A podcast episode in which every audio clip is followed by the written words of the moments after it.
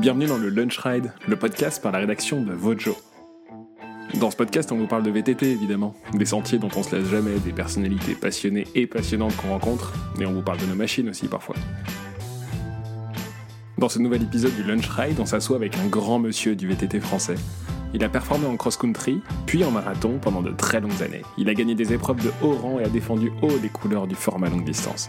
Il s'est démarqué par sa longévité, mais également par sa reconversion après sa carrière en compétition. Il est passé de l'autre côté de la barrière en portant à la connaissance du public la marque Bulls. On l'a retrouvé plus d'une fois au Cap Epic, a diffusé la course en live et aujourd'hui il endosse, entre autres, le job de directeur du réseau Véloland en France. Vous l'avez certainement deviné, notre invité, c'est Tovadic. Vous l'entendrez, j'ai adoré le moment où il nous raconte euh, comment il prenait l'avion presque au hasard pour partir s'entraîner avec une paire de crocs et une carte bancaire. Il revient pendant une petite demi-heure sur sa carrière. Il nous parle aussi des épreuves qui l'ont marqué, de ses vélos, mais aussi de son quotidien. Aujourd'hui, moins au contact de la compétition, mais pas moins stimulant. Bah, déjà, en fait, j'ai commencé à être euh, aidé par des marques euh, en 94, je crois, avec, Sun. Après, j'ai enchaîné avec le Team Gitane premier team semi-pro, et après directement team pro avec, euh, avec deux ans chez La Pierre. Euh, s'en est suivi euh, l'aide de Bianchi avec Michel Lutsego qui m'a proposé un contrat pro et, et, le premier titre de champion de, France en, en élite en cross-country. En cross-country, donc on pourrait qualifier de cross-country olympique aujourd'hui avec ben voilà, cette victoire. ce championnat de France et un Rock d'Azur la même année. Ouais, ouais, complètement inattendu. C'était un peu ouais, c'était fou pour moi. C'était une de, mes plus belles courses et de mes plus beaux souvenirs. Je pense que c'est ce championnat de France à Pralou. Euh, quand je gagne, à la surprise générale. Quoi. Et ouais, t'es vraiment l'outsider Ouais, complètement. Il y avait euh, des grosses, grosses pointures avec euh, les Martinez, Dupois, etc. à l'époque. Et ben voilà, je tire mon une épingle du jeu et puis je, je vais gagner le championnat de France. Et la même année, le, Rock d'Azur, ce qui était énorme aussi, quoi. Gagner un Rock d'Azur, je me souviens, j'avais, euh, j'avais froid en fait à l'arrivée, dans les derniers kilomètres, tellement euh, j'avais peur de gagner une course euh, aussi importante. C'était, c'était impressionnant. Donc pour moi, j'étais trop, trop petit pour gagner ça. Quoi. Et tu la gagnes, qu'est-ce que ça change?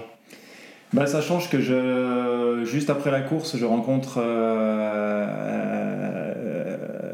le, président de, Bianchi, en fait, un Bianchi, Bianchi un, international, Felice Gimondi, qui me propose d'intégrer donc le, Team Pro euh, la même année avec euh, donc Julien Absalon. Donc je vais faire quelques années chez, Bianchi avec euh, Julien notamment. Donc on était vraiment copains de chambray pendant, pendant six ans.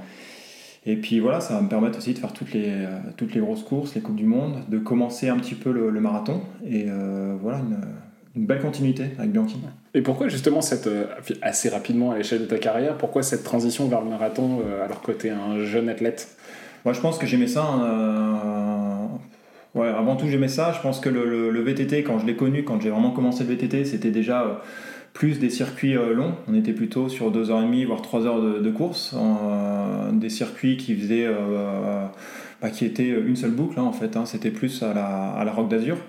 Donc j'ai aimé ça d'entrée en fait hein, et je suis revenu dans, ces, dans ce format qui me plaisait bien et qui, euh, je pense, euh, plaisait bien aussi à ce que j'avais euh, en potentiel, on va dire. Ouais. Quitte, à t'éloigner un petit peu de la médiatisation du cross-country olympique qui est un petit peu supérieur quand même. Ouais, médiatisation du cross-country olympique, mais français, on va dire. Parce qu'en Italie, ça, ça, marchait bien. C'est même Bianchi qui m'a poussé, qui m'a dit ouais, il faut faire du, du, marathon parce que c'est bah, vraiment un créneau vraiment important pour nous. Euh, en même temps, les Allemands étaient à fond là-dedans, les Autrichiens, les Suisses, donc il y, avait, euh, il y a toujours en fait des énormes courses euh, dans ces pays. Il manque quelques courses certainement en, France avec une telle importance, mais à l'époque il y avait déjà des, très grosses courses à l'étranger. Donc c'est pour ça que finalement j'ai intégré Bianchi. j'ai pas trouvé de, j'ai pas trouvé de bonne équipe on va dire française. Et puis après je me suis orienté vers Bulls qui est une équipe allemande où là il y avait aussi des marathons hyper importants. Tu vas vite là, tu vas vite. Je te propose qu'on je vais ralentir. On va, on, va, revenir en arrière. C'est ça. Je te propose qu'on revienne un tout petit peu en arrière justement parce que c'est moi qui vais trop vite. T'es es ce jeune coureur qui, qui, se lance dans le marathon et tu participes quand même à, à cette discipline qui grossit et qui prend de l'ampleur euh, au début des années 2000, euh, milieu des années 2000 euh, en France. Est-ce que tu sais pourquoi? Bah, justement elle a pris de l'ampleur cette, cette discipline à ce moment-là Ouais, je pense que c'était c'est tout simple. Hein. C'était bah, c'est un format qui est assez assez sympa. Ça fait découvrir une, une région. Euh, on va d'un point A à un point B, ou alors c'est un, grand grand tour. ça fait vraiment découvrir quelque chose par rapport au cross-country où on tourne un petit peu en rond. le marathon, je pense que ça a plu, ça a pour ça. Quoi. Après, il y avait des, belles épreuves très bien organisées en France, notamment bah, celle qu'on connaît encore maintenant, la forestière. Euh, le Rock d'Azur, le Saguets, euh, Ornans, etc. En fait, donc euh, voilà, il y avait vraiment un engouement pour, pour le marathon, que ce soit en France ou même à l'étranger, avec des Verbier Grimens, des choses comme ça, des, courses comme ça, qui ont plus de 30 ans, je crois, hein, quand même. C'est finalement le, marathon, c'est un peu le, pilier du VTT en termes de course. Hein. Je pense qu'on a commencé le, marathon avant le cross-country. donc voilà, c'est un peu les fondations du, du VTT. Ok, bon bah écoute, je, saute directement à une des questions qui était prévue plus tard, mais, euh, mais la transition elle est toute trouvée. pourquoi aujourd'hui il n'y a, pas force, plus forcément l'engouement qu'il y avait euh, comme à l'époque, principalement en France et, tu vois, on voit des athlètes de cross-country compétition, euh, de cross-country olympique, pardon, qui s'alignent sur des marathons, qui gagnent. Est-ce que ça décrédibilise pas un petit peu la chose? C'est quoi ton regard sur, sur la discipline en 2020 Ouais, non, je, je sais pas. Après, c'est euh, sûr que c'est un format qui est euh, peut-être moins médiatisé, moins facile aussi à médiatiser. Je veux dire, une, cross, une course de cross-country, on peut vraiment aller au cœur de, de l'action, aller dans les passages euh, plus techniques, plus difficiles. c'est plus court, donc il y a plus d'action aussi en termes de, de, course et on peut vraiment voir une, une bagarre. En marathon, c'est sûr que c'est plus compliqué à, suivre déjà parce que les, parcours sont plus grands. Euh, deuxième chose, bon, bah, ça dure 3-4 heures, donc c'est, peut-être chiant aussi à suivre pour le, pour le public qui regarde ça à la télé ou, euh, ou derrière son, son écran. Quoi. Euh, voilà, après c'est sûr aussi que le, marathon, faut être honnête, hein, c'est quand même un, sport qui est un peu moins technique, c'est plus long. Les parties un peu techniques sont relativement techniques, mais pas, pas énormément. Donc c'est peut-être ça qui, qui, fait que la médiatisation n'est pas, n'est pas complètement au rendez-vous. Quoi. Après, voilà, je pense aussi qu'il y, a pas mal de, courses, euh, des fois, bon, pas en France, mais presque des fois, des fois trop. On va se retrouver le même week-end avec, euh, ou à 10 jours, 15 jours d'intervalle, avec des gros marathons. On ne peut pas non plus enchaîner, en fait, euh, pour, pour des amateurs, des courses comme ça tous les week-ends. À la limite, pour des pros, ça, ça le fait, mais pour des amateurs, ça le fait pas. Donc le fait d'avoir eu de plus en plus de courses, ça a aussi un peu dispatché, en fait, les participants sur, sur pas mal d'événements. D'accord. Dans ta carrière, tu as brillé euh, bah, par ta régularité et ta longévité. En tant qu'athlète, comment est-ce que tu as fait pour, euh, pour rester performant euh, pendant, pendant aussi longtemps? Est-ce qu'il y a eu beaucoup de remises en question ou tu as gardé la même recette qui a fonctionné à peu près tout le temps? Ouais, Je pense que tous les athlètes élites ou même peuvent dire ça. Hein. Je pense que c'est une remise en question du début de la carrière à la fin de la carrière. Hein. on commence, moi j'ai commencé J'ai été pro à, à, 20 ans, un truc comme ça, un peu plus peut-être. Euh, mais je pensais que j'allais arrêter ma carrière à 25. Hein. Et puis après, euh, j'ai eu 25, je pensais que j'allais arrêter ma carrière à 26, etc. Jusqu'à finalement, euh, il y a, il y a 4-5 ans, où j'ai décidé, bon, bah, maintenant, c'est peut-être le, peut le, le, bon moment. Donc j'ai arrêté ma carrière à 40 ans. Mais je veux dire, non, du début à la fin, en fait, on se remet en question, on, est un petit peu en, sursis, on va dire. C'est chaque année, on ne sait pas si on va vraiment avoir un contrat. Bon, des fois, on arrive à signer un contrat de 2-3 ans mais on est tout le temps, euh, tout le temps, j'ai en sursis, et de toute façon, si on se met pas en difficulté, et puis euh, voilà, si on se met pas le, en sursis, euh, ben, à un moment, ça, ça, coince, quoi. Il faut, faut pas être sûr de soi en compétition, je pense pas, ou alors on est très, très, très, très fort. Bah, dans ce beau tableau, il y a quand même un point noir. Je pense que tu, tu sais duquel je vais te parler. Tu as eu le maillot de champion de France à plusieurs reprises, le maillot de champion d'Europe. Il y en a un qui t'a filé entre les doigts, c'est le maillot de champion du monde de marathon. Pourquoi, pourquoi tu l'as pas celui-là? bon, on arrête. euh, ouais, ça, bah, ça c'est un peu le. Ouais, c'est comme ça, maintenant je le prends bien, tu vois, je rigole. Donc, ça, euh, avec, du recul. Euh, c'était en 2003, j'étais euh, en tête devant. bon, ça, ça reste gravé, hein. de toute façon, j'étais en tête à 3-4 km de l'arrivée devant Thomas Frischnett, c'était au championnat du monde de marathon en Suisse, à Lugano. Et puis, bah, je suis victime du crevaison avec un, clou qui vient percer le, la chambre air, parce qu'on était encore en, chambre air en 2000 donc qui vient percer la, chambre air euh, à 3 km de l'arrivée. Donc je perce le titre de champion du monde. C'était d'ailleurs le premier championnat du monde euh, de VTT marathon. Et c'était euh, donc c'était 2003, il me semble, 2003 à Lugano. Bon bah voilà, maintenant je le prends. c'est sûr que ça aurait été plus joli plutôt du blanc, d'avoir des petits liserés un peu multicolores, mais bon après c'est bon la vie. Hein. il y a plus grave. Hein. Dernière question qui fâche, après on reste sur des trucs un petit peu plus sympas. Euh, il y a une période du VTT que j'ai pas trop connue, mais qui, j'en ai bien discuté avec Olivier de la rédaction, qui a quand même été entachée par quelques cas de dopage dans les disciplines cross-country, marathon. Tu as toujours été euh, bah, clean de ce côté-là. Euh, est-ce que tu crois qu'il y a des choses qui ont changé aujourd'hui? Quel regard est-ce que tu portes là-dessus? Ah Ouais, ça a complètement changé. Moi, je suis, c'est pareil, j'ai commencé le, le VTT, bah, j'étais peut-être un peu le. Ouais, c'est bizarre à dire, mais un peu le vilain petit canard. Je veux dire, j'étais complètement en dehors de tout ce qui était dopage. Déjà, je suis, pas, je suis arrivé très tard dans le VTT et puis dans, le cyclisme en général. Je suis arrivé à quoi, 17-18 ans, j'ai commencé le vélo. Donc euh, après, je suis passé euh, très rapidement pro. Mais j'étais pas dans, cette, euh, dans ce milieu en fait, du, cyclisme, route, etc., où finalement le dopage était, était courant. Donc j'ai échappé à ça. Après, j'avais un entourage qui était aussi. Bah, qui m'a beaucoup aidé parce que finalement, le, VTT à ce moment-là, à 20 ans, 25 ans, euh, je veux dire, il n'y a pas que ça dans la vie, et c'était plutôt euh, les études qui, euh, qui primaient avant le, avant le vélo. C'était bien que, que je puisse vivre en fait du, vélo et puis gagner un petit peu d'argent avec, mais c'était pas du tout en fait un, objectif principal. Donc ça, je pense que c'est plutôt l'entourage en fait qui m'a sauvé de tout ça. Si j'avais pas été bien entouré, je, serais peut-être tombé tombé dans le dans le vice du dopage. mais c'est vrai que je suis assez content de ouais, de l'image que j'ai pu que j'ai pu avoir parce qu'elle était clean et puis ouais, voilà, j'ai peut-être euh, perdu des courses à cause de ça, même, j'en suis sûr et certain.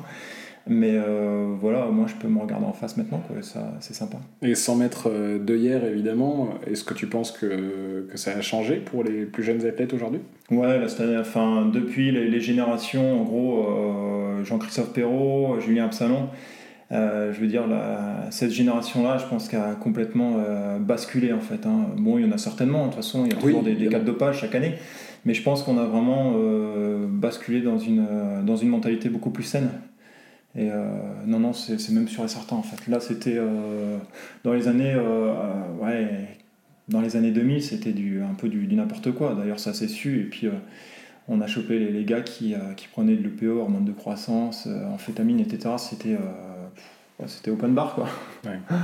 Donc voilà, non, c'est beaucoup plus ça maintenant, bien sûr beaucoup plus sain, beaucoup plus au sud. Je te propose qu'on aille en Afrique du Sud parce qu'il y a un autre grand classique du, du VTT et c'est aussi là où j'ai appris à te connaître en tant, en tant qu'athlète. Il y a le Cape Epic que tu connais euh, côté pile en tant que coureur. Tu, tu l'as fait à peu près combien de fois le Cape Epic J'ai fait six fois le, la Cape Epic avec un, un vélo musculaire. Un vélo musculaire. Je déteste, je déteste cette appellation. Dont euh, assez fier quand même, un, petit podium sur une des Cape Epic. Euh, avec des ouais, c'est un beau petit podium, ça. C'est vrai que c'est marquant. Ouais. Et tu le connais aussi côté face, le Cap Epic, parce que euh, bah voilà, tu as accompagné la structure Bulls avec les athlètes qui sont là-bas. Et maintenant, tu es aux côtés de l'organisation pour être médiaman. Je, je, crois savoir que tu roules avec un vélo électrique débridé, cette fois-ci, avec des harnais dans tous les sens, des caméras, des batteries. Est-ce que tu peux nous dire ce que tu fais sur place? Ouais, je joue mon journaliste, en fait. Tu vois, j'essaye de te copier, Paul. je vais pas assez vite. Euh, ouais, bah en fait, on a, on a mis un projet en place il y a, il y a, il y a 4 ans là maintenant avec, euh, avec Bulls, c'est-à-dire qu'on va suivre les, euh, les cyclistes pro, donc c'est-à-dire bah, Schurter, la tête de course, etc. la tête de course, que ce soit féminine, la tête de course féminine ou, ou chez les hommes avec, avec tous les, les top pilotes. Et euh, donc on va avoir des, harnais, des caméras embarquées euh, qui vont nous permettre de, suivre la course en direct. Donc, tu euh, diffuses des images en live On est en live en fait sur les réseaux sociaux, sur YouTube, sur Facebook, sur des, des télés sud-africaines aussi. Et euh, donc voilà, c'est en fait, il y a, une régie qui, euh, qui nous dit quand est-ce qu'on va être en live. Euh, on est, donc il y a, y a, certaines images qui sont prises à bord d'hélicoptères, d'autres de motos. Il y a, y a les e-bikes qui, qui, arrivent aussi avec leurs images plutôt dans les single track et puis pour voir un petit peu ce qui se passe à l'avant de la course dans les sentiers un petit peu techniques. donc c'est quelque chose qu'aucune autre course avait, avait pensé faire avant. Et on est un peu à l'origine de ce projet, donc c'était un projet qui était assez sympa. Alors c'est vrai qu'on a, développé un peu des, des vélos pour ça, euh, et puis après, je me suis mis aussi à travailler un petit peu techniquement mon, pilotage pour euh, pouvoir suivre des mecs qui, avancent un petit peu. Hein. Tu sais que tu es regardé par des milliers de personnes, tu as euh, trois caméras branchées sur toi, tu es sur un vélo, tu dois suivre la tête de course. Est-ce que tu as la pression quand on te dit tu es en live là, Thomas? Ouais, t'as pas la pression parce que tu es tellement concentré à suivre la, la roue des, des, mecs qui sont devant, type ouais, Schurter, les Karl Platt, les, les mecs comme ça que Ouais, non, non, tu, tu penses juste à Subaru, quoi. Après, tu as la pression, ouais, parce que tu veux. euh, c'est pour toi, tu as envie de ramener des, belles images. Euh, donc, tu as un petit peu la pression, mais je pense que c'est euh, plus la pression. Finalement, c'est un peu comme un coureur. hein. Tu la pression, en fait, avant la course pour euh, vraiment faire le maximum pour que les caméras soient branchées, pour que euh, les antennes passent bien. C'est vraiment aussi une organisation à ce niveau-là. C'est pas juste, en fait, préparer le vélo. C'est vraiment être capable de retransmettre. Euh, les images, euh, après, c'est euh, pendant la course finalement, fait que, on va dire entre guillemets, le, job. c'est plus la préparation avant, être prêt aussi honnêtement physiquement, parce que ben, on a quand même un vélo qui fait, qui fait 25 kg, on a harnaché de partout, il y a quand même pas mal de matos.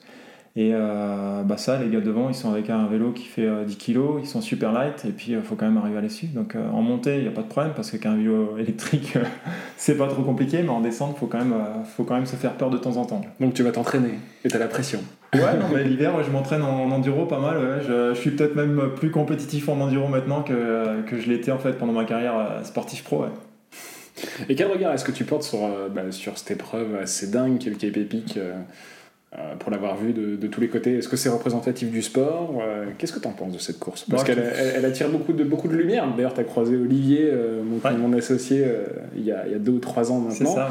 ouais. Et voilà, il a un regard qui est critique sur la course. Et je serais curieux de connaître le tien qui. Non, on peut avoir des- un regard critique. Moi, je l'ai pas. Je pense que c'est des courses qui font vraiment avancer le VTT quoi, par leur médiatisation. Euh, c'est sûr que c'est euh, euh, presque trop, mais c'est très bien. Il faut des courses comme ça. De toute façon, c'est comme le Tour de France, c'est comme la, surmédiatisation sur, sur certaines épreuves. Voilà, là, il y a la Epic en, en début de saison, où effectivement, bah, il y a quand même toutes les têtes d'affiche qui sont présentes, mélangées à, des amateurs. Donc, il y a quand même 1200 participants. C'est sûr que c'est hors de prix parce que c'est plus de, de 5000 euros maintenant l'inscription. Mais à côté de ça, euh, bah, les, euh, les carnets de, de commandes et puis de, euh, de réservation sont remplis. Donc ils font le job aussi et puis ça fait rêver. Quoi. Donc euh, tout VTT, je pense, a envie de participer une fois dans sa, dans sa carrière ou dans, dans sa vie à, à la Cap Epic. Donc ça fait, euh, je pense que c'est super d'avoir des, courses qui font rêver. Alors voilà, c'est des images aussi. On peut, on peut, on peut faire ce qu'on veut avec des images. Des fois, c'est des euh, grands bouts de droit roulants sans intérêt. Mais c'est vrai qu'ils font vraiment un effort euh, pour retrouver de, plus en plus de, terrains techniques et ce que, ce que veulent faire en fait les, les. Donc non, je pense que c'est pareil, on peut critiquer des, euh, des rocs d'Azur qui sont devenus des, des industries du, du vélo, et puis vraiment c'est plus des courses business. Mais euh, voilà, toutes les marques sont présentes, il y y a un monde fou. Et puis ça fait du bien aussi à notre sport de, de connaître des événements comme ça. Donc euh, non, je suis pas critique là-dessus. Moi, je trouve qu'il faut des événements comme ça pour faire parler de, de notre sport. D'accord. Mm. Tu parlais de, de tes vélos tout à l'heure. Est-ce que dans ta carrière, il y a des vélos qui t'ont qui marqué? Mais 26 pouces, Et la question suivante, c'est quand est-ce que tu as eu un vélo à ta taille pour la première fois Pour, euh, pour ceux qui qui n'ont jamais vu Thomas, il fait, il fait à peu près 2 mètres. Ouais, je- non, j'ai 1m80, 1m93, donc ouais, pas loin des 2 mètres. Euh, effectivement, ouais, j'ai fait une grosse, grosse partie de ma carrière, donc jusqu'en jusqu'en 2011 avec euh, des 26 pouces. Donc pour 1m93, ça fait un petit peu perché sur un, sur un échafaudage. Euh, j'ai eu mon premier, euh, ouais, donc mon premier 29 euh, chez Bulls en 2011. Et puis voilà, c'était vraiment finalement le, le vélo à ma taille, quoi. Le 29 pouces, c'était c'était top, quoi. Donc, c'est le pas premier, c'était un, un, tit- c'était un Titan 29 pouces. C'était vraiment le, le début en 2010 que, que Bulls a développé ce. Donc c'est pas pour être corporate, c'est pas parce que tu portes un t-shirt Bulls que tu me réponds ça. Bah si, bah sûr, c'est le business, non c'est- Bah, justement, la transition, la, la transition, elle est toute trouvée. Euh, bah, le business, tu termines tranquillement ta carrière il y a quelques années. D'ailleurs, pourquoi est-ce que tu décides de- d'y mettre un terme? Moi, je pense que c'était bien. 40 ans, c'est euh, 40 ans. Je voulais en fait. euh, M'acheter une moto. De quoi T'as dit quoi Tu voulais pas t'acheter une moto Ah, mais je me suis acheté une moto. ouais. Ah, bah, J'ai pas le permis, mais j'ai une moto depuis 3 ans dans le garage. C'est- mon père, mon père est- adore en fait la, la moto et fait collection de, de motos anciennes. Donc j'ai une, une superbe BM de, de 1950 dans le, dans le garage, mais euh, j'arrive pas à trouver le temps pour, pour passer le permis. Mais j'ai j'ai ma moto, c'est le permis. mais elle est magnifique la moto. Euh, ouais, donc la question. Pourquoi est-ce que tu arrêtes ta carrière? Euh, ouais, je pense que ce que je voulais en fait, c'était vraiment arrêter. Donc, euh, j'arrête ma carrière donc à, à 40 ans. Euh, je voulais vraiment terminer sur une note positive. La note positive, c'est de gagner les. C'est un beau beau souvenir aussi, c'est de gagner les championnats de France à, à Ronan devant Maxime Marotte et Stéphane Tempier. Donc en, en- octobre, en gros, je suis champion de France marathon pour, pour la dernière fois. Euh, et voilà, rester avec une certaine dynamique pour basculer sur euh, l'après-carrière en fait. Je voulais pas en fait finalement que bon, la carrière fasse comme ça. Et puis, lente, euh, longue pente descendante. Ouais, longue pente descendante. Je voulais vraiment donner tout jusqu'au bout et puis après vraiment trouver une certaine dynamique pour, pour rebondir sur autre chose. Quoi. Donc voilà. Après, tu tournes bien le tu tournes bien la page et puis tu trouves quelque chose d'autre à faire. Quoi. Justement, tu n'as pas eu de difficulté comme certains athlètes bah, qui ont connu bah, la victoire, un rythme de vie euh, physique, exigeant, euh, pour passer à quelque chose de complètement autre, il n'y a pas eu de, pas eu de blues. Euh, toi, tu étais prêt? Moi, Je crois qu'on en a parlé avant en fait. Hein. Moi, je me suis toujours remis en question, donc je pensais que ma carrière elle s'arrêterait en gros à 25 ans. Donc après, j'ai passé aussi pas mal de diplômes, des choses comme ça. Donc je savais que ça allait s'arrêter. Donc après, c'est sûr qu'il faut avoir des idées. Euh, les mettre en action aussi. Après, euh, c'est sûr que j'ai eu des opportunités qui étaient sympas quoi, avec, euh, avec Bulls. Le fait que ce soit vraiment une très très grosse structure en Allemagne et puis de proposer quelque chose à cette très grosse structure et de la basculer en France, euh, voilà, c'était des, des, une bonne opportunité. Quoi. Justement, euh, explique, euh, explique aux auditeurs, qu'est-ce que tu fais avec Bulls, cette marque allemande? Bon, En gros, après donc, la fin de ma carrière, donc, je, je, vais les voir et je leur dis qu'il faut développer en fait Bulls et, Pegasus. Donc Bulls plutôt l'aspect sportif, Pegasus l'aspect plutôt urbain en fait, de, de la marque en France. c'est des marques qui sont propres à un réseau qui s'appelle Veloland, donc qui comprend 84 magasins maintenant. Et euh, j'ai simplement été vers eux, et puis je leur ai dit voilà, il faut faire. Euh, moi, ce que je voudrais faire, c'est ça, ça, ça. Donc j'étais avec un projet, euh, leur expliquer ce que, ce que j'aimerais faire en fait pour, pour développer la marque. eux étant en Allemagne, ils avaient un, peu de difficulté en fait à, voir vraiment le, le, bah, marché français. Peut-être moi aussi, hein, parce que tu arrives d'un milieu vraiment pro vélo et puis bon, bah, tu connais quand même pas grand chose. Mais voilà, j'avais quand même quelques idées, j'ai mis en pratique. Euh, à côté de ça, bon, euh, Bulls, Pegasus, donc c'est le groupe ZDG en Allemagne, avait racheté il y a quelques années euh, auparavant Veloland, donc le réseau Veloland. Et donc j'ai commencé à développer ces deux marques en fait bah, par le biais du réseau Veloland. Quoi. Donc, ton, quotidien ressemble à quoi? Parce qu'aujourd'hui, là, on est dans les bureaux de la rédaction en France. Tu viens nous ramener un vélo test. Mhm. tu vas ensuite inaugurer un magasin. Enfin, Qu'est-ce que tu fais? Qu'est-ce que je fais? Alors, ma, ma journée type, réveil 6h du matin ce matin, 6, ouais, 6h à peu près. Euh, j'ai fait un peu de course à pied, j'ai fait mes 12 km de course à pied ce matin pour me, un petit réveil musculaire parce que j'ai besoin toujours de ça en fait. Hein. t'as besoin de garder ta dose de sport? Une petite en fait, beaucoup beaucoup moins qu'avant, mais je pense que c'est vraiment un équilibre en fait, euh, donc euh, beaucoup, beaucoup moins de sport mais avec une. ouais, vraiment pour trouver un équilibre. Un équilibre. donc après, bah, je suis venu te voir, je t'ai ramené un vélo test que tu pourras tester prochainement. Euh, oui, après, c'est tellement varié en fait. Hein. Euh, là, on va inaugurer euh, demain. Non, d'abord, en fait, on va faire tout ce qui est la préparation de, tout ce qui est pour, de tout ce qui est commande pour la, saison 2021 pour Bulls, Pegasus. Commander des vélos qui seront ensuite proposés au magasin voilà, dans le réseau Véloland, c'est Dans le réseau Véloland. Donc après, on ira les voir en fait pour leur proposer ces vélos avec les conditions commerciales, etc.